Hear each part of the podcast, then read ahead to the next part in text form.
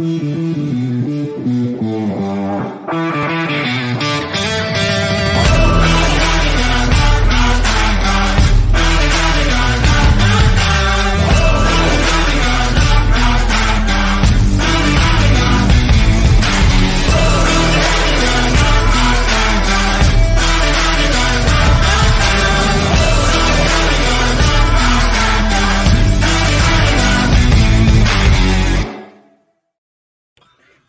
Bienvenidos al primer fin de semana de postemporada. Bienvenidos al primer programa del 2021.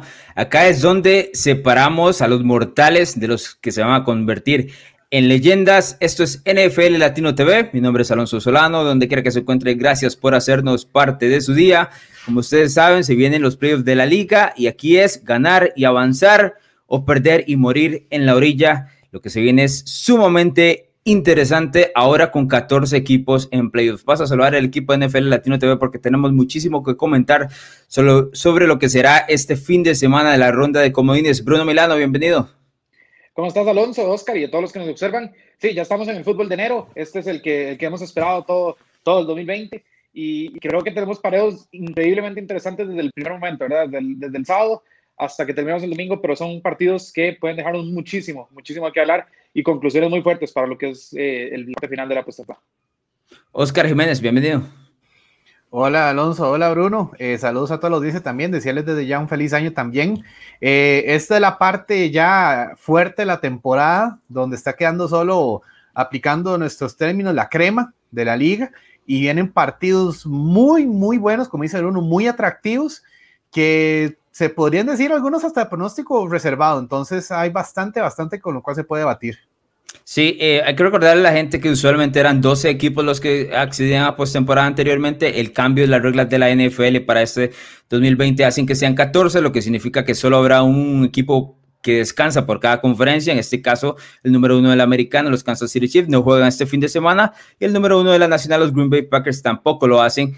Mientras, a partir de ahí, todos los equipos entran en la ronda de comodines tratando de matarse y llegar hasta precisamente el Super Bowl 55 que se disputará en Tampa Bay. Y hablando del Super Bowl 55, nosotros en agosto usualmente hacemos las predicciones de lo que va a ser en todo el año y esas predicciones cuentan precisamente para la batalla de predicciones. Ya ustedes van a ver cómo cuentan en el segundo bloque porque hubo muchos cambios eh, de cómo terminó la temporada regular. Pero ¿a qué me refiero con esto?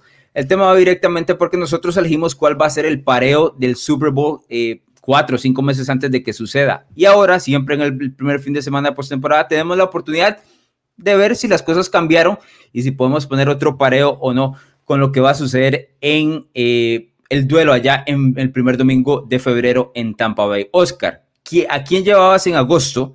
Y si tenés algún cambio de lo que va a suceder en ese, en ese juego. Yo inicialmente tenía a los Baltimore Ravens y a los New Orleans Saints jugando para el Super Bowl 55.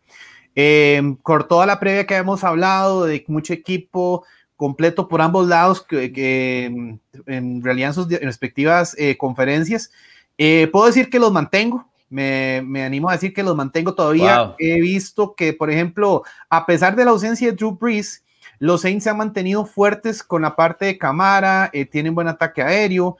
Eh, Tyson Hill como que fue su, le hizo la función de cumplir, salieron con más ganas que Pérez y cumplió su labor. Eh, y la parte, la parte de la defensa de los Saints es lo que le está dando muchísima, muchísima fuerza al equipo, por lo menos por mi lado. Y más bien he visto un repunte eh, del lado de, Baltimore, que si bien uno puede decir que tal vez el calendario es un poco engañoso, sea como sea, Baltimore tiene muchas cualidades y mantengo que es un equipo que está demostrando lo que se hablado al inicio, un equipo balanceado por ambos lados, que si mantienen ese ritmo como vienen en las últimas semanas de temporada regular, pueden dar una, una grata, grata sorpresa. ¿No te preocupa el hecho de que Baltimore tuviese por la mitad de la temporada algunos problemas, especialmente en el costado ofensivo? Em, al momento tal vez ahí no, porque sí se pensaba como que tal vez mucha dependencia de Lamar, pero ya es, es algo que inclusive podemos comentar más adelante, lo que es el juego por tierra y el juego aéreo que tienen, eh, lo que es con Gus Edwards, con, em, con este chico J.K. Dobbins, en la parte de recepción también ahí están con, con eh, ya se ve a, Marquise Brown ya más participativo, y lo que es el tema principal de la defensa, o sea, está básicamente entre las mejores defensas de la liga, que es el fuerte que ha, que ha sido durante muchos años del, equipo. Entonces, siento que se han podido ya limar esas asperezas porque justamente en esa mitad de temporada que estuvieron dándose esos baches, Harbaugh tuvo que llegar a, ponerlos en, en, regla. John Harbaugh es un coach muy experimentado y no pienso que, que, sea uno que los haya dejado, sí, voy a dejar que se les quite solo, o sea, no, él tiene su, su forma estricta de trabajar, se le ve, por algo ha estado entre los coaches más longevos eh, con un solo equipo. Uh -huh. eh, veo, veo, que tiene ese, ese, criterio para efectos de, de que han logrado dar ese, esa mejora de ir de menos a más en las últimas semanas. Sí, eh, con Harbaugh han estado en postemporada 9 de 9 ocasiones en 13 temporadas que ha estado John Harbaugh ahí. Detalle importante, por ejemplo, el equipo de Baltimore, en el caso de Oscar, perdió contra Tennessee, perdió contra Kansas City, perdió dos veces contra Pittsburgh. ¿No te preocupa que, que estos equipos estén en postemporada y hayan sido los que los hayan derrotado en este caso? Eh, en postemporada sabemos que es muy distinto el escenario, porque a veces no es cómo se empieza, sino cómo se termina. Sabemos que Tennessee ha sido una piedra en el zapato, pero no tal vez viene con la misma fuerza el año pasado. Pittsburgh, si bien les ganó los partidos, tampoco fue una forma muy contundente. Sabemos que Pittsburgh ha tenido partidos muy apretados durante gran parte de la campaña y hasta perdiendo con rivales que no se esperaba. Entonces, eh, creo que vienen aprendiendo de esa parte por ese lado. Bueno, Kansas City sabemos que es otro, otro nivel, ¿verdad? O sea, Kansas City claro, es el, el claro. rival a vencer en AFC.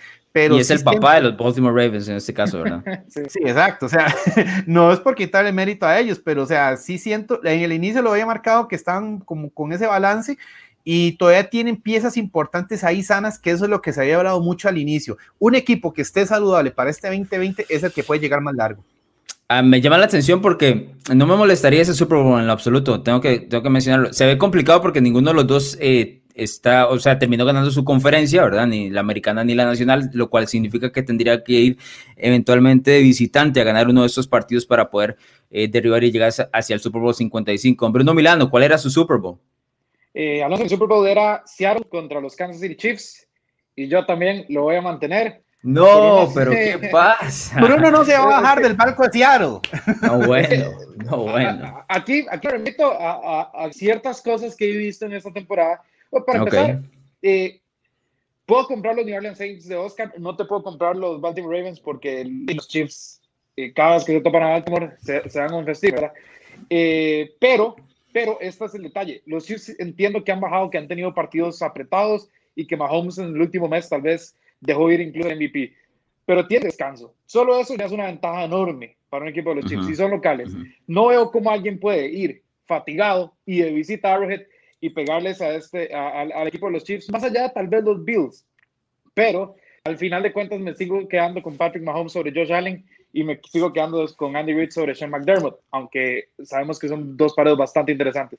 En el estado de la nacional hay, hay, hay bastante más pues más problema, ¿verdad? Pero me va a quedar con Seattle porque la defensa, yo sé que, que los, eh, los rivales a los que ha enfrentado Seattle en el último mes no han sido pues muy exigentes, pero están permitiendo solo 15 puntos por partido en, el, en esos últimos cuatro partidos. Pero cuéntele a la gente quiénes son esos rivales, Bruno. No, cuéntele. Sí, yo sé.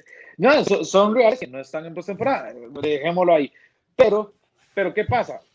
Esa, esa defensa, yo me voy por el lado emotivo cuando una defensa, a pesar de que sean malos eh, rivales, empieza a controlar y empieza a manejar ese tipo de partidos, empieza a, poder parar a los rivales, y además tienes al coach más emotivo de toda la NFL en Pete Carroll, y una ofensiva que ahorita está apagada, pero tiene que despertar para, la postemporada, porque el talento está ahí.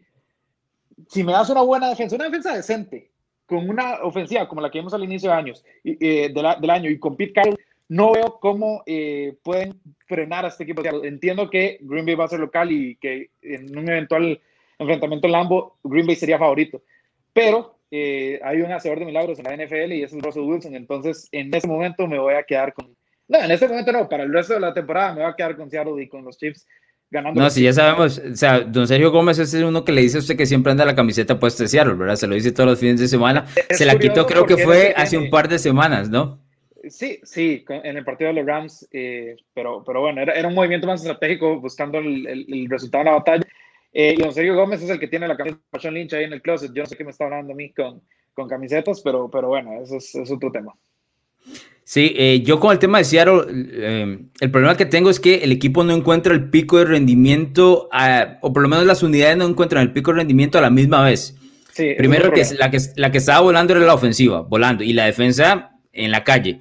Y ahora la defensa ha recuperado camino y la ofensiva no se ha visto bien. De hecho, en cuatro de los últimos encuentros no han sobrepasado los 26 puntos. En el partido que sobrepasaron los 26 puntos fueron contra los New York Jets y ya sabemos cómo funciona el asunto con Nueva York. Entonces, el tema eh, del balance de Seattle es el que, el que me deja un poco ahí eh, con problemas. Entiendo lo de Kansas City porque es, sumamente eh, obvio. Pero bueno, oh, tengo un, par de mensajitos antes de, que entremos a mi Super Bowl. Y dice aquí, esto usted lo conoce, que es un Sergio, como todavía hay dudas de que Bruno no es hijo. Bruno, el tema de las camisas es un problema, se está volviendo un problema para usted. Es que se mantienen el yo, que, que, vean los Seahawks como un equipo que puede pelear, no entiendo por qué me hace los Seahawks yo soy de los New York Jets, me dolió ese 43 que nos metieron, me duele no tener a Trevor Lawrence, pero, pero de ahí a, Ahora, si ustedes lo quieren ver como una extensión de los Jets, porque Jamal Adams está ahí y no, bueno, no Jamal Adams, pues bueno, eh, ya es interpretación de ustedes. Es conveniencia, es conveniencia. No, son hilos conductuales ahí nada más, pero, pero no pasa nada. Vínculos viejos. Está muy bien. Dice por aquí don Joseph de Anda que la Nacional está muy abierta este año. Compartimos absolutamente con esa afirmación. De hecho, eh, como pueden ver, eh, Oscar tiene un, de la Nacional diferente. Eh, Bruno también, y ya yo les voy a mostrar uno mío también completamente distinto. Dice un Mau que sea que va directamente con el tema de Kansas City. Haber descansado jugadores en la semana 17 puede ser peligroso para los Chiefs. Una semana está muy bien, pero dos te saca el ritmo, que está hablando de la semana 17 y la semana de descanso que tienen sino que le digan los Ravens del año anterior y los Packers del 2011. Tiene toda la razón, por lo menos hay precedentes eh, de, esos, de esas situaciones que, han sucedido. Yo elegí a Tampa Bay y a Kansas City para llegar al Super Bowl 55. Kansas City es un tema muy obvio y el tema de Tampa Bay por la gran fortaleza que tenía en el costado ofensivo. Sentía que la defensa no iba a ser tan mala pero en el último mes ha estado bastante pobre esa defensiva. En los últimos dos meses, es más, puedo decirlo así, desde que le ganaron a Green Bay se fueron de vacaciones, eh, por lo menos en el costado defensivo. Voy a quitar a Tampa Bay y voy a quitar a Kansas City, señores. cambio mi Super Bowl los dos. Voy a elegir y creo que a pesar de que la nacional está muy abierta, Creo que a pesar de que la nacional está muy abierta. Algo de conveniencia, Bruno, ¿usted qué cree? No, no es conveniencia. Eh, eh, a ver, vamos, vamos. Voy a explicar. Este era el, este era el objetivo del, de la sección, ¿no? Usted podía cambiar o no.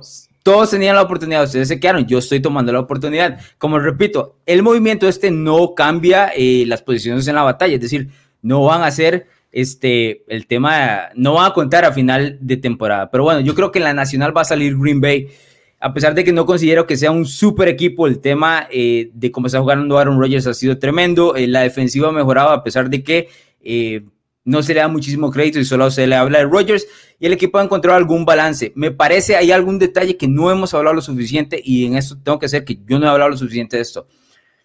El entrenador en jefe, Matt LaFleur, está haciendo un trabajo increíble a la hora de la llamada de las jugadas. Increíble, porque el balance que tiene esa ofensiva entre pase y carreras es tremendo. Y en los últimos encuentros que hemos visto, por lo menos la defensiva se ha aplicado para que no lo arrastren, como ha sido el caso en los últimos dos años, como por ejemplo San Francisco el año pasado, como lo hizo Tampa en su momento. Me parece que Green Bay tiene para ganar esta nacional que, como lo decía don Joseph hace unos segundos, está completamente abierta. Eh, sin embargo, me quedo con Green Bay. Y del otro lado, y aquí es donde viene la sorpresa más grande, los Buffalo Bills, señores. Yo sabía. Yo sabía. Están reventando todo, están reventando todos los Buffalo Bills. Y yo, y compro a Josh Allen, la verdad, compro a Josh Allen este año, especialmente compro a Josh Allen en el, en el play calling que tiene eh, el cuadro a nivel ofensivo. Ha sido tremendo. El equipo ha anotado, en las últimas tres eh, semanas ha anotado más de 46 puntos, si no me equivoco son 47.3. Ha ganado 9 de los últimos 10 partidos y este, por el estilo de juego que tiene, el equipo de los Bills puede ponerle encima o puede darse patadas con Kansas City donde quieran y ojo con esa última posición y la terminan ganando. Voy a, quedarme. Cuesta mucho que un equipo repita en la NFL, por eso es que creo que Kansas City no lo va a lograr. Voy a, con mensajes. Ojo este, porque este es amigo de la casa y este hace un podcast conmigo directamente todas las semanas. No sé qué hace aquí, pero bueno, bienvenido sea. Don Joshua Maya, Alonso cambiando todo y luego se queja que yo lo hago con previo aviso. No, Joshua, por el otro lado tenemos eh, dinero de por medio. Aquí estamos, aquí estamos tranquilitos, aquí estamos de a gratis. Ojo, dice que increíble. No, no, Joshua.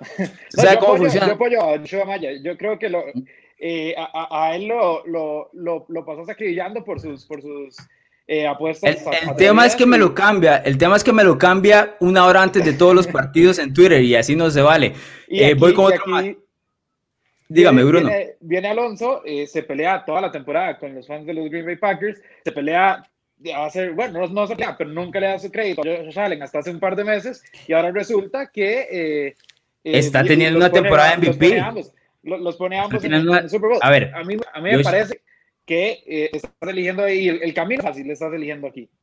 No, no, no, me parece que son los dos equipos que entran más, más calientes a, la postemporada y, y por ende van a terminar ganando. Eh, dice Marcela Gómez, me gustaría que los Bills siguieran su ritmo ganador y llegaran al Super Bowl, que es precisamente lo que estamos hablando. Eh, yo creo que a nadie le molesta el Búfalo, me explico, no tiene como... Para nada. Para nada, yo creo que, perdón, Alonso, creo que es una afición que, si fuera el caso que quedaran campeones, sería completamente justo para ellos después de tanto de tanta historia que tienen y inclusive si, si llegaran los Bills, a mí no me molestaría para nada. Sí, creo que no tiene, eh, como le decía, eh, fanaticada en contra o esa fanaticada tóxica que todas las franquicias en este caso terminan eh, generando. Pero bueno, ya, ya sabemos en ese cambio. vamos a ver cómo termina todo este tema de, la llegada al Super Bowl 55, que sin duda alguna va a ser sensacional este mes. Por el cambio de reglas, me parece que es un mes tremendísimo, tremendísimo que vamos a tener. Y a partir de ese momento hay que contar con la NFL de una manera diferente. Esto va a marcar un presente lo que será el resto de la liga en los siguientes años. Vamos a ir a nuestra primera pausa comercial. Regreso es batalla de predicciones rumbo al fin de semana de comodines de la NFL.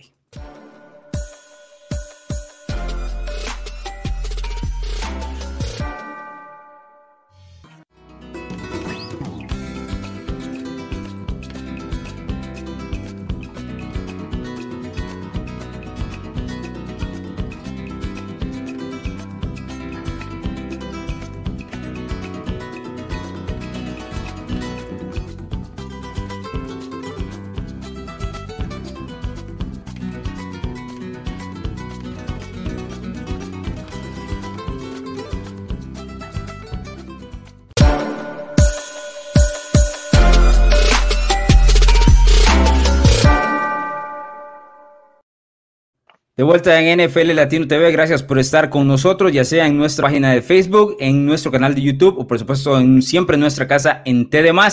Un par de mensajitos rápidos porque es, este no me gusta, le voy a decir por qué, bueno, ya les voy a contar, pero dice, este no es, dice Alicia Zapata, Alonso, mis Bills están igual que usted imparables en la batalla de predicciones. Estábamos, estábamos. Estábamos porque la cosa ha cambiado. Y ha cambiado, les voy a explicar por qué. Nosotros utilizamos el, conteo de cada una de las, de las predicciones durante las 17 semanas, pero también tomamos en cuenta los ganadores divisionales. Y aunque créame usted que los elegidos en agosto no me dieron eh, la suerte y cambió la situación, lo que pone en este momento a don Josh Muñoz, San Joshua Muñoz como el eh, número uno en la batalla de predicciones con 175 aciertos. Estoy uno abajo y me quedan muy pocos partidos para poder eh, recuperar. Eso es, un, eso es un problema. Don Sergio Gómez y don Bruno Milano se están peleando esa tercera posición, quieren el bronce. Don Juan Carlos Rojas salió del sótano y se lo dejó a don Oscar Jiménez. Oscar, ¿qué está pasando por ahí? Ah, definitivamente hay equipos con los que uno espera que pueda confiar y no están dando la casta en partidos que uno esperaba. Bueno, así son las predicciones, lastimosamente. Aquí la idea es ahora, oye, dejar el sótano. La idea, por lo menos, para no estar ahí. Hace tres semanas Oscar Jiménez estaba a un punto mío, ¿se acuerdan? Se fue a buscar la jacket porque le dio frío y no volvió, parece que la vio, la vio complicada. Pero bueno, señores, vamos a entrar de una vez en materia para ver cuáles eh, van a ser los duelos de este fin de semana. Hay tres el sábado, tres el domingo. Eh, como les digo, un fin de semana repleto de grandes juegos, iniciando con el partido entre Indianapolis y Buffalo, que ya mencionamos al equipo de los Bills. Los Colts tienen que visitar a los Bills, van a permitir 6 mil aficionados en Búfalo, aficionados que quiebran tablas y ya conocemos mesas y todo lo demás. Seis mil de ellos van a estar presentes por fin en esta eh, postemporada. Bruno Milano, ¿quién gana este juego? Sí, esos seis mil aficionados eh, van a sentirse como un estadio lleno porque esa afición está demente en el buen sentido. Y yo me voy a quedar con los locales, con los Buffalo Bills, Alonso. Creo que es un pareo muy favorable. Indianapolis tiene una de las mejores defensas por tierra. El problema es que a Buffalo no le interesa correr. No es que no puede, como Pittsburgh, es que no le interesa.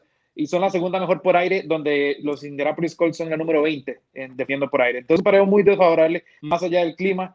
Eh, Buffalo tiene 9, 10 victorias en los últimos 10 partidos. Si no es por el ave María Kyle Murray, son 10. Los últimos 6 los ha ganado por doble dígito. Eh, bueno, vos lo dijiste, están, están despedazando todo el mundo. Y si bien eh, los Colts creo que pueden hacer un partido interesante, eh, tienen en los últimos cinco partidos más de 100 yardas por tierra, eh, se les lesiona Tony Castonzo, que es uno de los mejores líneas ofensivos de toda la NFL, y entonces ahí, ahí esto puede afectar. Además, creo que Búfalo tiene una defensa situacional bastante buena. No ha sido la defensa que, que fue top 3 el año pasado, pero es una defensa que en el momento importante te va a poder frenar y además Philip Rivers se lo va a facilitar, ¿verdad? Entonces después no les va a dar para, para eh, pues, recuperar camino a los Colts. Creo que esto se lo lleva Búfalo.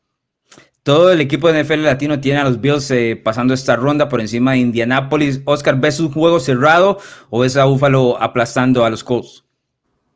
no necesariamente aplastando, pero sí los veo, como dice Bruno, aprovechando la ventaja que, eh, de ellos en la, en la, debilidad que es la defensa secundaria de, de los Colts. O sea, es de la, en, en, varias categorías es de la 20 para abajo. Si bien tienen ahí cierto respaldo por la parte de intercepciones en la, en la defensa en secundaria son débiles y lo que es el factor, Stephon Dix llegó a cambiar completamente al equipo para Búfalo bien lo dices, no dependen de la carrera, porque entre Zach Moss y Evan Singletary no han sido la fuerza estelar de la, de la ofensiva para los Bills.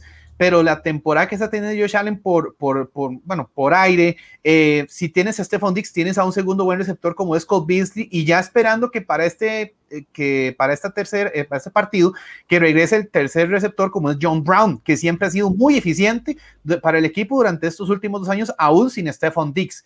Y estando en casa, con esos 6.700 aficionados que van a tener, va a ser una presión que sí va a sentir por el, el equipo de Indianápolis.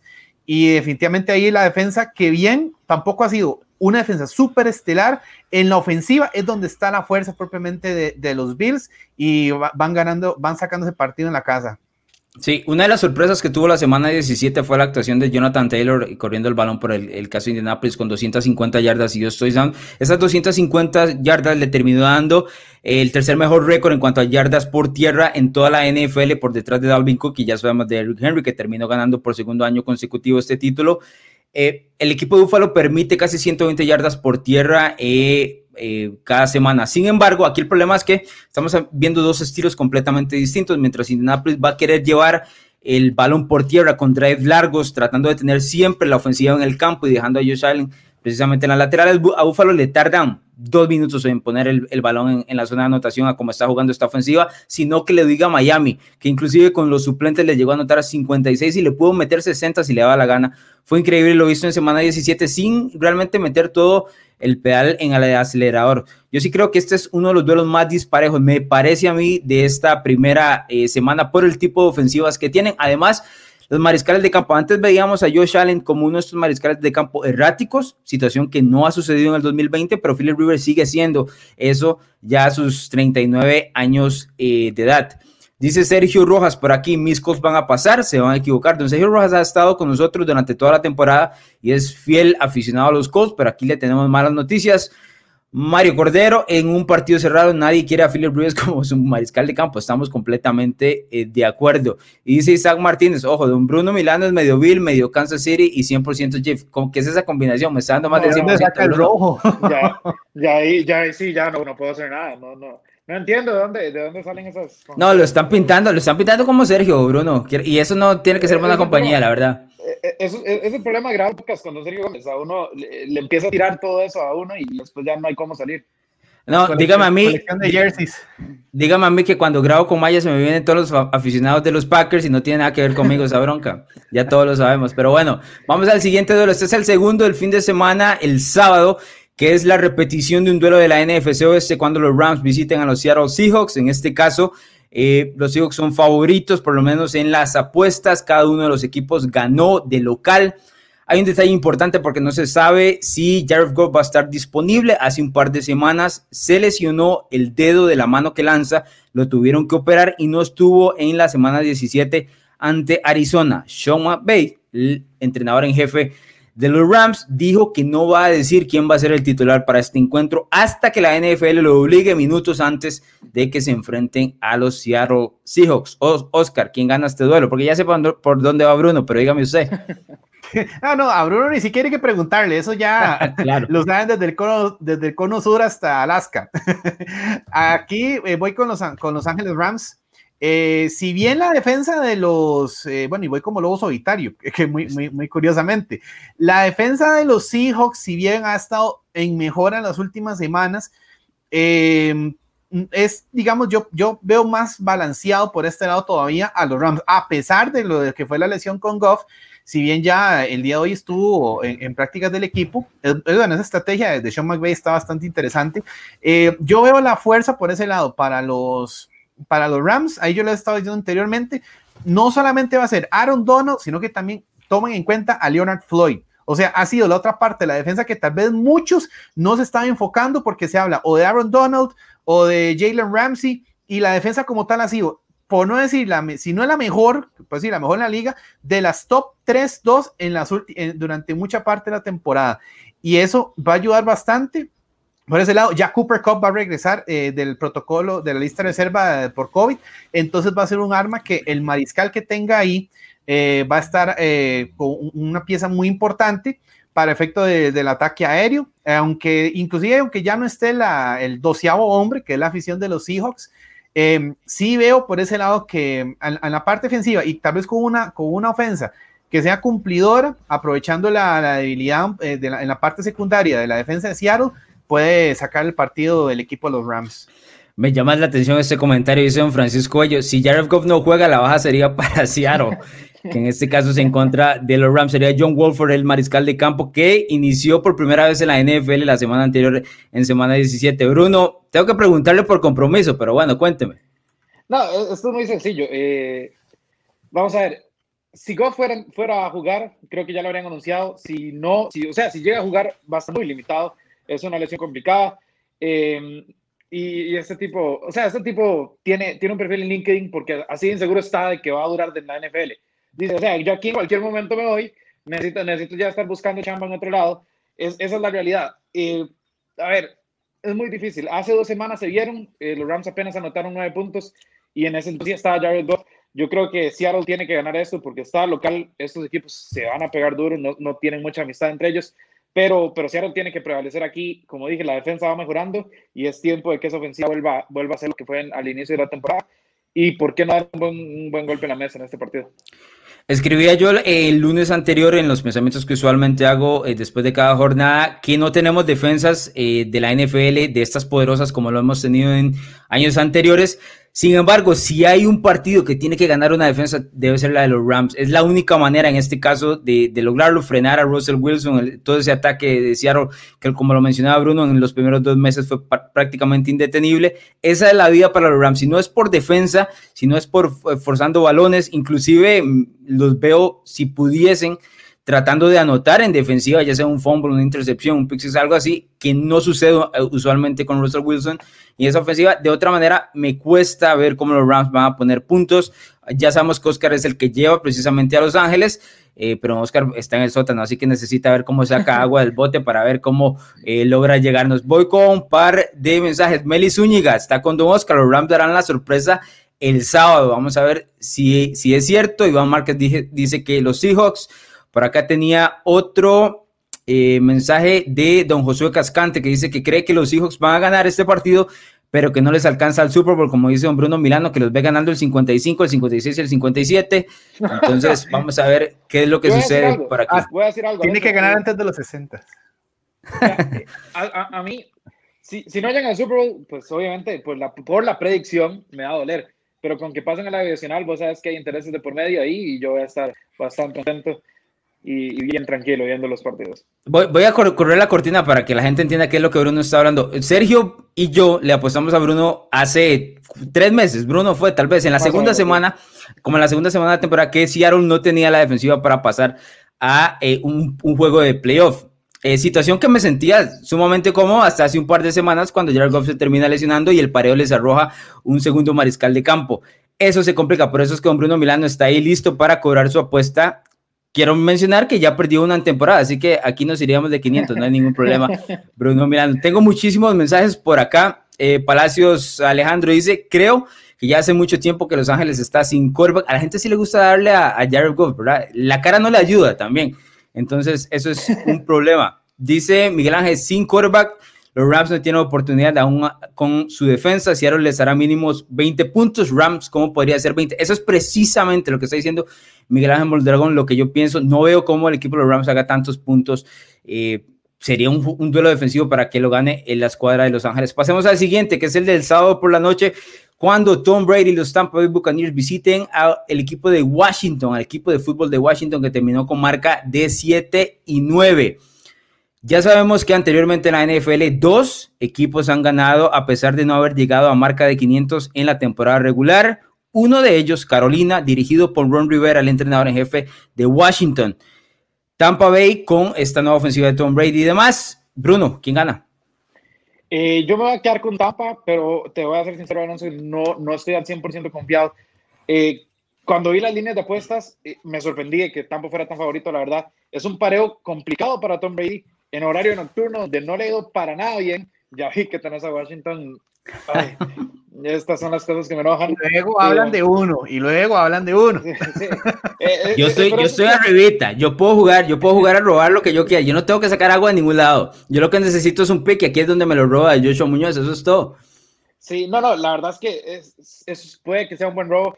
A ver, esa línea defensiva, cuando, cuando Chase Young sale gritando que quiera a Tom, eh, si yo soy la línea ofensiva de, de, de, los, de los Tampa Bay Buccaneers, que de paso ha tenido problemas en la temporada, yo, yo me preocupo, ¿verdad? Yo me preocupo porque no solo Chase Young el que quiera a Tom Brady, ahí lo quiere todo el mundo. Eh, el, eh, a ver, yo no soy muy supersticioso, pero hemos visto lo mal que se ha, que, que se ha desempeñado Tampa en horarios nocturnos y para más suerte de ellos le cae este juego en horario nocturno también. Eh, pero me quedo con Tampa, ¿por qué? Porque hay más armas, porque creo que Tampa también puede presionar a Alex Smith y porque al final de cuentas Bruce Arians y Tom Brady tienen experiencia de Super Bowl, eh, pues ¿verdad? No como, no como Ron Rivera y como pocos, en, creo que nada más en, en Washington, ¿verdad? Entonces, eh, creo que al final de cuentas la experiencia va a ser un factor, va a ser un partido sumamente cerrado, eso sí, creo que va a ser un partido muy, muy cerrado, no muchos puntos tampoco. Eh, hay una teoría que anda rondando el internet, eh, o sea, que teoría de, de, todo conspira, de conspiración por todo lado, que dice que Tom Brady no está funcionando en, en Tampa Bay en la noche porque se va a acostar a las 8 de la noche. Entonces, le cuestan los partidos en la segunda mitad precisamente porque ya le está dando sueño. Esa teoría, oigo, se la ha escuchado a varias gente y de nombres fuertes. Entonces, habrá que ver si es cierto. No, no ha tenido buenas actuaciones por la noche. Yo no creo porque es un jugador que ha estado en la liga 20 años, ¿verdad? Por supuesto, y ha ganado partidos en primetime toda su vida. Pero esa es la teoría que anda. Oscar, ¿cómo ves este juego? Comparto lo de Bruno. Yo le doy el gane a Tampa, pero tampoco como que vaya a ser un partido que la tengan muy fácil. Curiosamente, este va a ser un choque de poder a poder en el aspecto defensivo. La debilidad de Tampa radica mucho en la defensa secundaria. Y sea como sea, lo que sea, ahí ha callado lo que ha sido Washington, ha estado entre, en ciertas categorías, entre los mejores cinco o tres de la liga en lo que ha sido en tercer down, en zona roja, o sea, es un equipo que ha callado, como decimos, no le ha ayudado a la división, pero Ron Rivera ha hecho un trabajo muy bueno. Chase Young se ha portado como una salvajada, como lo esperábamos desde su campaña novato, con siete capturas y media en su primera campaña. Y eh, Alex Smith tiene su colmillo, eh, tal vez no tenga las armas que tenga, eh, en ese caso podría decirse eh, Tampa Bay, aunque le ha costado mucho a Tampa eh, acoplarse como hasta el puro final, fue como que tal vez haya un poquito más de engranaje. Y eh, va a ser ahí un, duelo bastante interesante. Yo si veo a Tampa, tampoco lo ganando muy fácil. Y, y, aparte Ron Rivera tiene un factor. Él conoce, aunque no es el mismo Tampa Bay cuando él estuvo, es en parte un viejo conocido del rival divisional. Y aparte Arians estuvo en cuando él todavía estaba con los Panthers. Entonces puede tal vez sacar cierta experiencia para buscar incubar en el partido a los Bucks. Que lo vayan a ganar tal vez hasta un marcador ajustado porque honestamente Washington puede, ha estado dando una sorpresa bastante grande y yo lo inclusive lo venía hablando semanas anteriores, pero no creo que la vaya a tener fácil Tampa Bay para nada. Sí, el duelo que tuvieron entre Carolina y Arizona hace unos años, que fue cuando termina ganando el equipo de Carolina, precisamente era entre Ron Rivera y Bruce Arians, que lo termina ganando el Rivera. A mí Rivera me parece mucho más entrenador que Arians, más allá de que el récord sea distinto en estos dos casos. Por supuesto, Arians tiene un grandísimo equipo en cuanto a talento y no es el caso de Washington que está tratando de formar. Sin embargo, la, eh, el equipo de los Buccaneers ha, ha promediado 37 puntos por partido en las últimas cuatro semanas eh, enfrentándose a equipos como Minnesota, Atlanta dos veces y a Detroit, que la actuación contra Detroit fue lo más patético que yo he visto en defensa en, la NFL, eh, no sé, en los últimos 10, 15 años, especialmente parecía de otra liga esa defensiva de, de, Detroit. Yo sí veo a Tampa Bay mejorando el costado ofensivo, eh, por repetición. ¿A qué me refiero con esto? Que el equipo encontró una química cuando usted enfrenta a rivales inferiores, esto le ayuda para encontrar una química, una química perdón. Algo similar a lo sucedido con la escuadra de, Baltimore en, el caso de, de Lamar Jackson. Sin embargo, en todos estos partidos Tom Brady no ha sido presionado en lo absoluto. Y aquí va a encontrar presión en cada uno de los downs con cuatro frontales y especialmente Chase Jones. Si ustedes recuerdan, uno de los partidos que más le costó en, eh, en algún momento a Brady con New England era en Denver y era precisamente porque le costaba rifarse con Von Miller que venía desde afuera. Chase Jones es un jugador similar, pero me parece en ese momento con toda la fortaleza que tiene un novato y con todo el hambre que puede tener, puede romper con una ofensiva que a veces entra en lapsos donde empieza lento y le cuesta arrancar. Creo que por ahí está el problema de Tampa y por supuesto son recontrafavoritos en las apuestas, como decía Bruno. Sin embargo, creo que Washington puede terminar dando la, sorpresa y me voy a quedar eh, tratando de robarme este pick. Esa es la pura realidad. Estoy tratando de, de recuperar un pick sobre Joshua Muñoz eh, que me tiene, me tiene abajo en este caso. Un par de mensajes. Dice Mau Quesada, la defensiva de Washington es excelente y es el tipo de matchup que se le ha complicado a Brady, precisamente correcto. Y Washington se lo lleva en contundencia defensiva y haciendo lo suficiente en ofensiva. Ojo, Washington con Alex Smith está 4 y 1, ¿verdad? Eh, que no es lo mismo el caso cuando tenía a Dwayne Haskins que por supuesto regalaba el balón todo lo que quisiera. Dice don Luis Solís Montoya, para mí es el partido sorpresa, lo gana Washington Football Team. Hay que tener cuidado con esas siglas, ¿verdad? Y la defensa es brutal. Exacto. Y llega con un componente eh, emocional importante. Ok, pasemos al siguiente, que es duelo del el domingo. Ya se hace el partido del domingo, es la repetición entre Baltimore y Tennessee. Estos dos equipos se enfrentaron dos veces en el 2020, si ustedes recuerdan, uno por el duelo divisional que gana Tennessee y otro en la semana 14 que vuelve a ganar Tennessee. Eh, en ese entonces el equipo de los Titans perdían por 11 puntos y en el tercer cuarto se lo termina llevando Derrick Henry y ganándolo en tiempo extra. Bruno Milano, ¿quién gana? Yo aquí me quedo con los Baltimore Ravens. Creo que eh, se van a sacar esos fantasmas, van con set de revancha eh, creo que el partido contra Cleveland les un montón en el, en el, estado anímico, de que sí pueden volver de un partido difícil, de que sí pueden volver contra un rival de, de playoffs. Eh, creo que, además, a ver, Tennessee no presiona a Mariscal, eso es una realidad. Yo sé que Baltimore no es como que pase mucho la bola, de hecho no le interesa mucho, le acaban de poner 400 yardas por tierra a Cincinnati, pero no, si no presionas al Mariscal, sí, pero si no presionas al Mariscal, eh, sí que también la marcha tiene tiempo para ver por dónde agarra y por dónde se escapa 30 yardas, ¿verdad? Entonces, eh, al final de cuentas, eh, Derrick Henry también viene haciendo tres partidos seguidos de más de 200 yardas. Si me tengo que quedar con uno, me voy a quedar con la defensa, que creo que puede dar un pareo más difícil al juego terrestre rival. Creo que Baltimore tiene un personal que puede limitar más a Derrick Henry de lo que Tennessee puede limitar el juego terrestre de Baltimore, y por eso me quedo con los Raiders. Sí, Tennessee tiene la cuarta peor defensiva contra el pase de la NFL en este momento. Absurdo lo del equipo a la hora de cubrir. O sea, es una tontería, la verdad.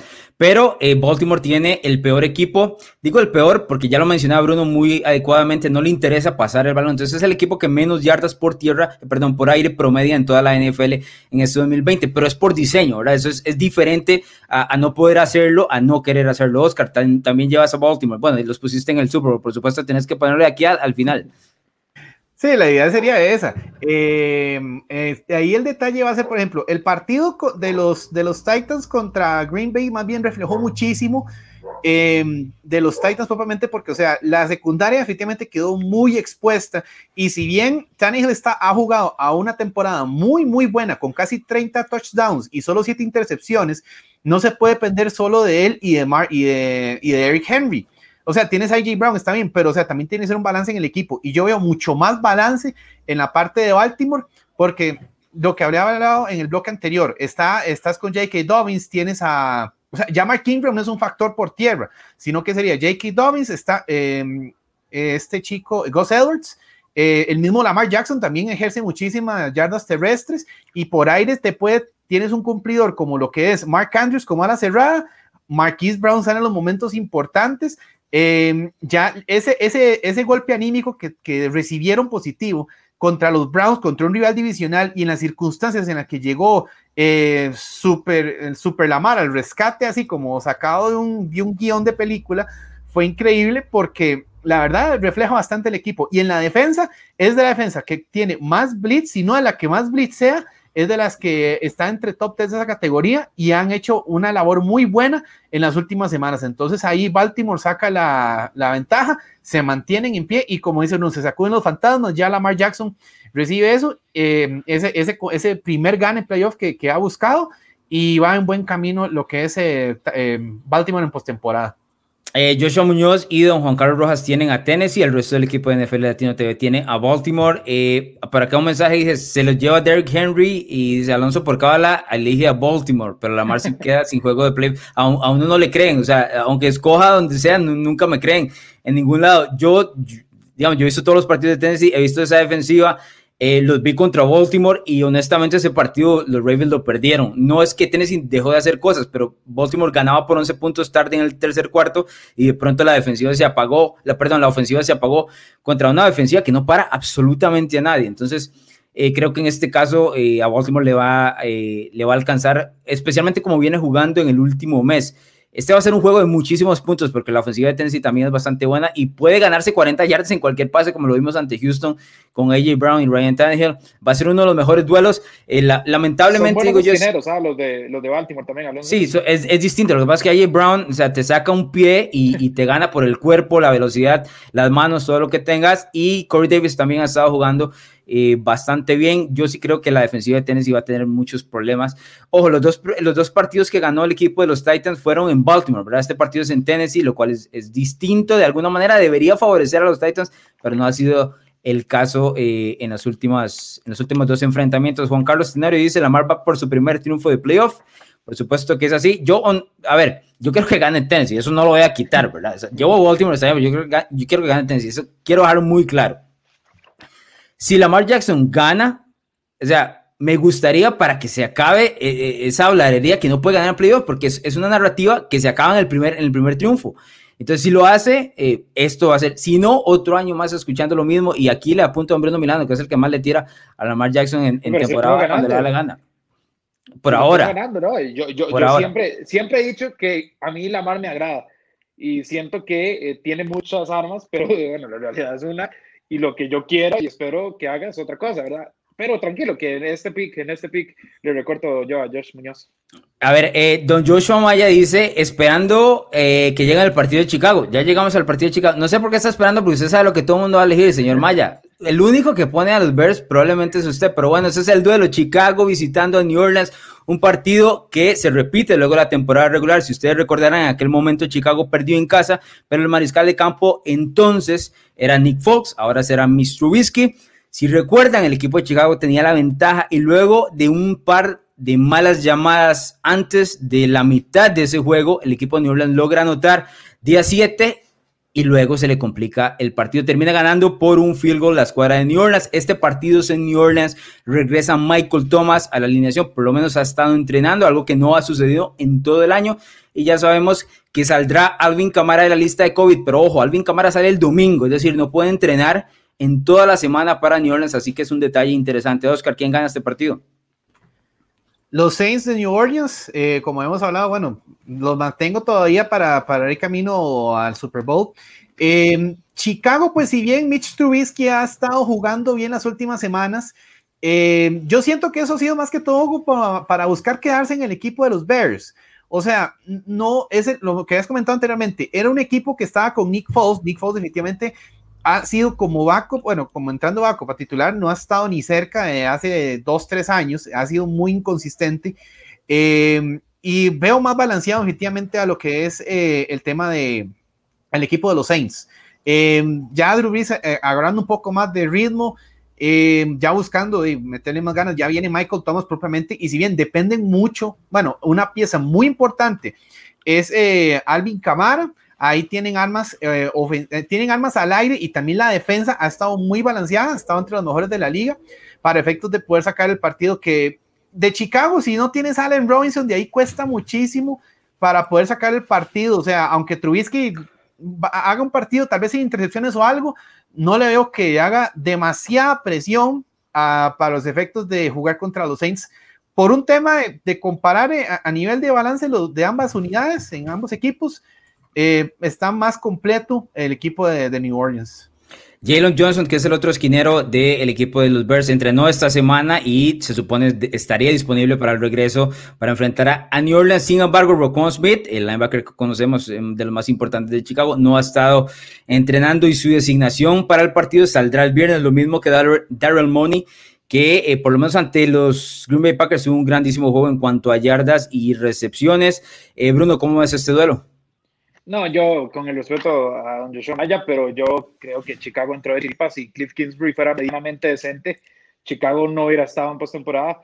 Eh, New Orleans recupera a Cámara y a Thomas, la Santísima Trinidad, más Jared Cook, más, eh, más este, ¿cómo se llama? Emmanuel Sanders. Eh, a ver, la defensa de New Orleans, creo que tal vez no hemos hablado mucho de ella, es una de las mejores de la liga, es la número 4 en, en, en, yardas permitidas. Y además Cameron Jordan y Ray Hendrickson ya metieron capturas combinadas. Trey Hendrickson nunca hablamos de siempre es Cameron Jordan y el resto. Trey Hendrickson quedó tercero con 13.5 capturas, más de Cameron Jordan suman 21, o sea, Trubisky va a estar presionado. Yo sé que Chicago ha tenido buenos puntos en los últimos partidos, pero también después ya Trubisky tirado dos interrupciones donde decimos, ok, sí, ese es el Trubisky que conocemos y en postemporada no te puede dar esos lujos. Creo que Drew Brees va a estar tranquilo, Camara va a correr pues eh, relativamente eh, va a ser productivo, digamos. Eh, también muchos checkdowns, como el Breeze no va, no va a arriesgar mucho el balón, van a ser puntos. Chicago no va a poder mantenerse al tanto. Y pues hasta luego, Chicago, los veremos en el próximo año. Yo creo que Breeze aflojó un poco en el partido contra, contra Carolina, se le vio bastante bien. El regreso de Michael Thomas, por supuesto, le va a dar esa net de seguridad que siempre tiene, especialmente en los slants que que le encanta tanto y el equipo de New Orleans me parece que a nivel ofensivo ya sabemos qué es lo que tiene. A mí me llama la atención Chicago porque ha recuperado por lo menos en el costado ofensivo desde el regreso de Trubisky, eh, por lo menos ha tenido vida, algo que no se mostraba con los últimos partidos de, Nick Foles. Eh, si Chicago, la semana pasada, y eso es un dato que me dio Yoshua Maya, que cuando hicimos el podcast, y es cierto, eh, yo me fijé en eso, pero no, no lo plasmé en los pensamientos. Chicago tuvo 30 eh, jugadas más que el equipo de Green Bay en, ese juego, es decir, controló usualmente todo el encuentro, mas no pudo anotar eh, cuando llegaba a la zona roja. Y ahí es donde estuvo la mayoría de la diferencia de ese partido contra Green Bay. Y creo que ahí puede estar la diferencia contra la escuadra de New Orleans que el equipo de, por lo menos el equipo de New Orleans le da el balón a, Alvin Camara y nadie lo detiene o le da un pase a Michael Thomas, muy difícil de, de detener también. Y ahí donde hace la diferencia entre los dos, yo creo que el equipo de los Saints termina ganando este partido. Creo que va a estar más cerrado de lo que ustedes piensen, honestamente. Por lo menos vamos a tener buen juego. Pero Bruno da un, un punto clave, que Trubisky por lo menos tiene un pase, mínimo uno, y a veces son dos y tres, donde nos recuerda, ah, sí, ok, era este, este es el tipo. Y creo que eso no le alcanza en playoffs para ganar de visitante. Y yo sí creo que eh, New Orleans es, es superior al equipo de Chicago, pero bueno, veremos qué es lo que sucede. A ver, don Joshua Maya, bolsas de cartón de vergüenza para todo el equipo de NFL Latino. Los Bears van a sorprender. ¿Por qué no me sorprende? ¿Por qué no me sorprende? Si estamos esperando. Ya personal, Alonso, con vos. No, no, es, él, lo tiene claro. Le puso unos cuantos dineros a que el equipo de los Bears ganaba el Super Bowl porque tiene tanto dinero que los puede tirar a donde le da la gana. Y eso fue lo que terminó sucediendo. Pero ahí cobramos la apuesta. No se preocupe usted, don Joshua Maya, en el Super Bowl 55 allá en Tampa Bay. Eh, por aquí vi un mensaje de don Facundo Estrada que dice: el peor enemigo, y esto es un detalle importante. El peor enemigo de los Saints son los Saints. Vamos a tres años consecutivos donde son favoritos, encuentra la forma de perder. No me sorprendería que ganen los Bears. Ojo, el equipo de, los, de New Orleans se le ha atragantado dos veces Minnesota, que es de la misma división de Chicago, y se le, atragantó una vez los Rams, con un poco de polémica de por medio también, que no vamos a dejarla de lado. Pero es un equipo que ha estado favorito para llegar al Super Bowl en los últimos cuatro años y no lo ha logrado. Vamos con el último, que es Cleveland visitando a Pittsburgh. Como todos conocemos, Kevin Stefanski no está con el equipo, cerraron instalaciones y demás porque dio positivo por COVID, incluyendo el guardia izquierdo también no estará en este encuentro. Este partido es una repetición de lo que se dio en semana 1 y lo que se dio en semana 17, cuando los Steelers ganó el primer duelo y luego Cleveland ganó para poder asegurarse el duelo en playoff. pero se ve complicado. Ben Roethlisberger no jugó la semana anterior y Mason Rudolph les puso yardas y puntos de lo que quisieron. Don Oscar Jiménez, ¿quién gana? Voy con los Cleveland Browns. Eh, vienen con un ímpetu bastante eh, fuerte, lo que son, a pesar de ese, por ejemplo, esa derrota contra los Ravens, eh, por lo menos se han sacudido un poco en ese gane con lo, que fue contra los Steelers, lo que es retomando ya esa primera postemporada en 18 años para el equipo. está bien, Joel Bitonio no, no, está el, guarda para la ofensiva de los Browns y va a estar otro coach en, en lugar de Stefanski por el protocolo de COVID. Eh, sin embargo, veo más con más posibilidades ahorita para efectos de, poder sacar el, partido. El tándem que tienen por tierra, lo que es eh, Kareem Hunt y Nick Chubb, es totalmente imparable.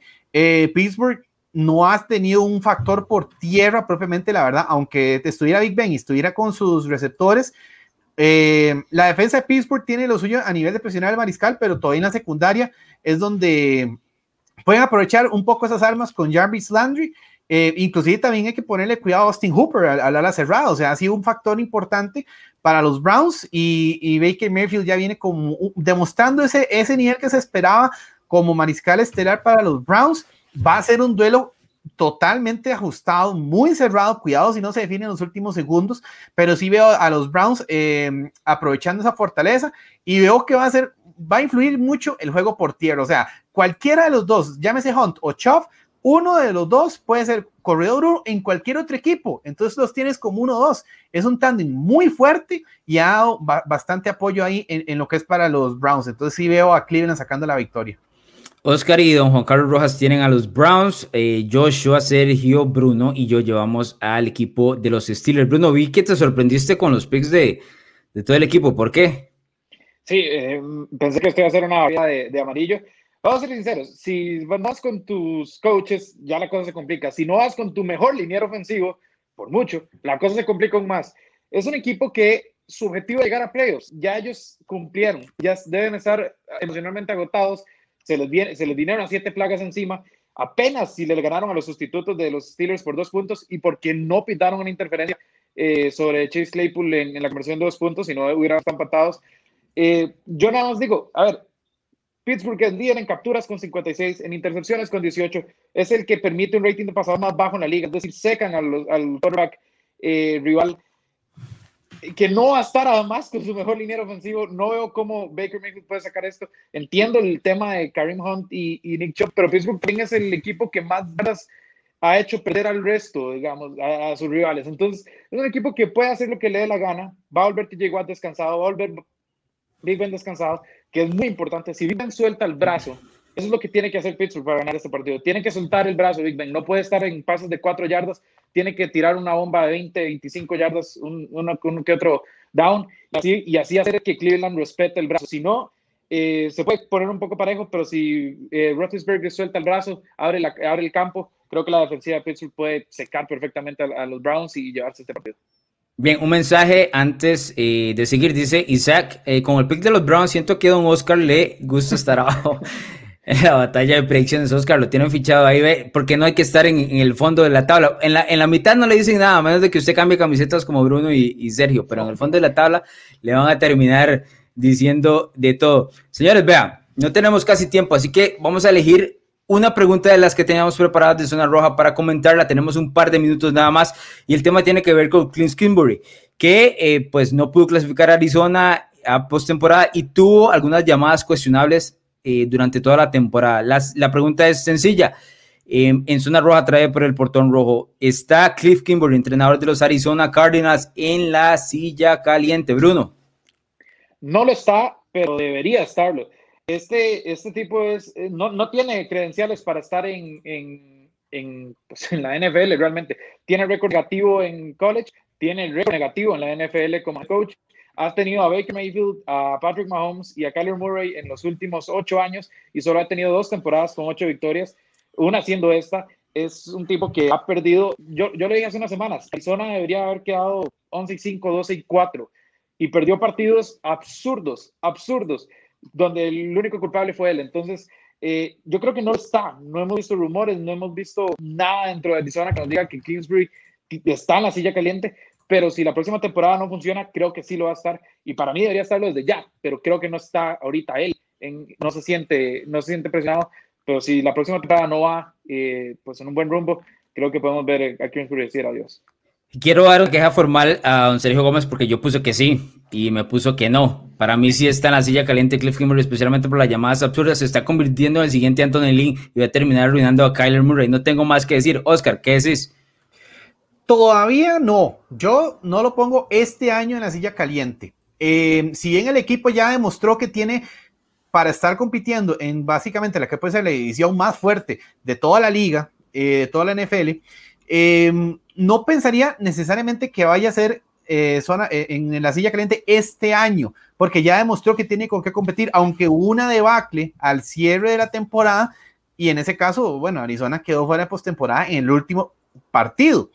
Entonces, eh, sí han habido, eh, digamos, decisiones cuestionables para, para Kingsbury, pero no lo pondría en este año, no lo pondría creyente. Ya en la otra temporada, dependiendo del desempeño, ahí sí puede ya haber un problema bastante grande, entonces puede haber ya un tema de continuidad para él en, en Arizona.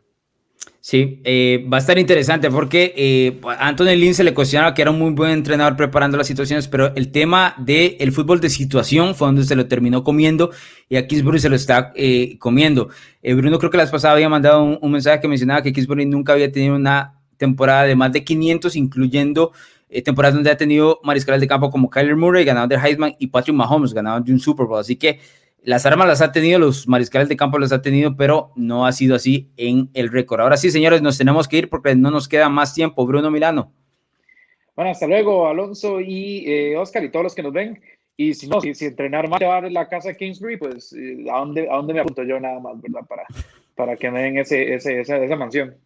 Nos vamos, Oscar. Eh, hasta luego, Alonso. Hasta luego, Bruno. Gracias a toda la audiencia. Eh, pónganse cómodos, que viene una serie de partidos muy buena en este Wildcard Weekend y que lo disfruten y esperar a ver cómo terminan esta, esta jornada. Sí, disfruten todo lo que será el fin de semana de Comodines. Recuerden que este programa se lo puede escuchar en Spotify, nada más nos busca como arroba NFL Latino.